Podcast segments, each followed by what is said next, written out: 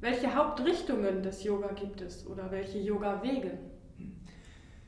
Es gibt verschiedene Weisen, Yoga einzuteilen. Ich teile sie gerne in sechs verschiedene ein, also sechs Yoga-Wege. Der im Westen bekannteste Yoga ist Hatha Yoga. Hatha Yoga, der Yoga der Körperentwicklung. Also man macht, übt Yoga-Übungen, Asanas, Atemübungen, Pranayama, Entspannungstechniken und es gibt noch einige weitere Ratschläge. Also der Yoga, der im Körper anfängt, ist Hatha Yoga.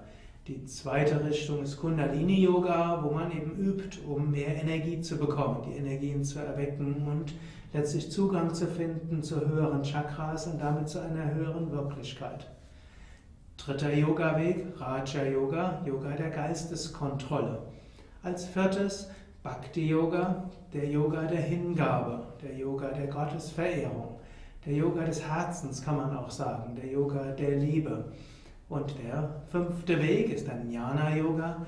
Jnana Yoga, der Yoga-Weg der philosophischen Untersuchung, der Yoga-Weg der Fragestellung. Wer bin ich? Woher komme ich? Wohin gehe ich? Was ist das Ziel des Lebens?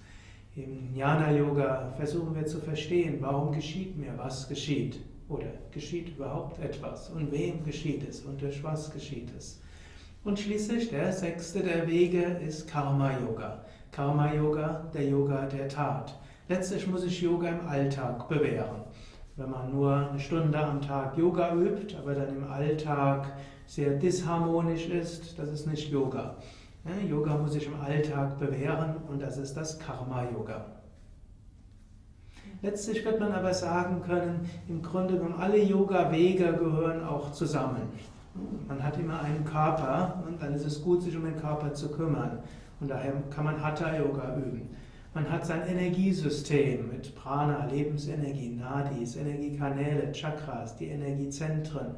Und so, dafür ist der ganze Kundalini Yoga. Wir haben Emotionen und Gefühle und die gilt es zu erweitern, die gilt es zu öffnen, die gilt es mit Liebe zu füllen. Das ist der Bhakti Yoga.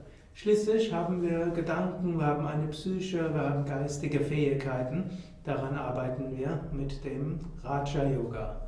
Wir haben einen philosophischen Geist. Jeder Mensch stellt sich öfters mal die Frage, was ist Glück, wer bin ich, wo gibt es ein höheres Ziel? Jnana Yoga. Schließlich, jeder Mensch will etwas im Alltag bewirken und leben.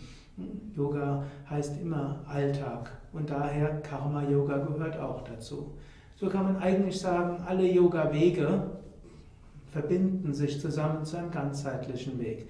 Und es ist mehr die Frage, welchen Hauptweg hat man oder welchen der Wege entwickelt man gerade in dieser Lebensphase besonders.